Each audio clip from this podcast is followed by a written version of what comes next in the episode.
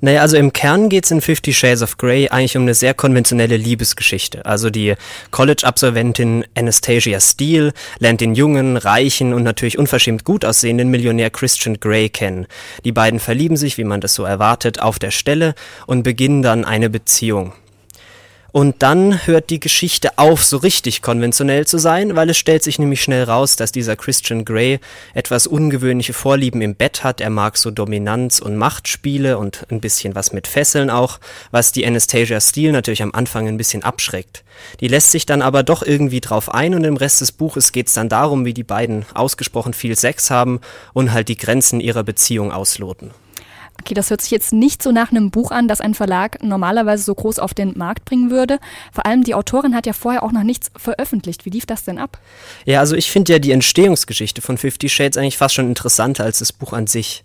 Es ist nämlich so, dass es angefangen hat als eine Fanfiction zu einer Buchserie, die uns jetzt auch nicht ganz unbekannt ist, nämlich Twilight.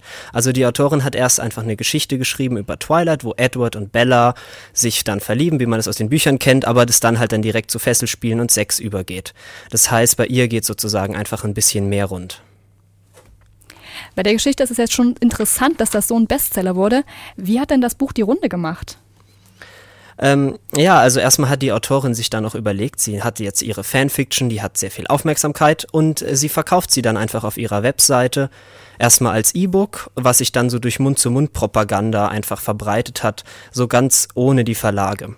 Und ich glaube jetzt, dass dieser Erfolg, dass da ganz viele Sachen zusammengekommen sind. Es ist nämlich so, dass ähm, Fifty Shades im Kern eine sehr konventionelle Geschichte erzählt und auch mit sehr klassischen Geschlechterrollen agiert. Also die junge, die schöne junge Jungfrau, die sich in den reichen Millionär verliebt, der eben sehr mächtig und auch so ein bisschen unnahbar ist. Und das ist natürlich in der heutigen Zeit, in der so Geschlechterrollen sich so langsam aber sicher ein bisschen aufweichen und alles nicht mehr so klar definiert ist, ist es natürlich auch ein bisschen was Interessantes. Allein schon, weil es so von dem Normalen abweicht, was man im Alltag so erlebt.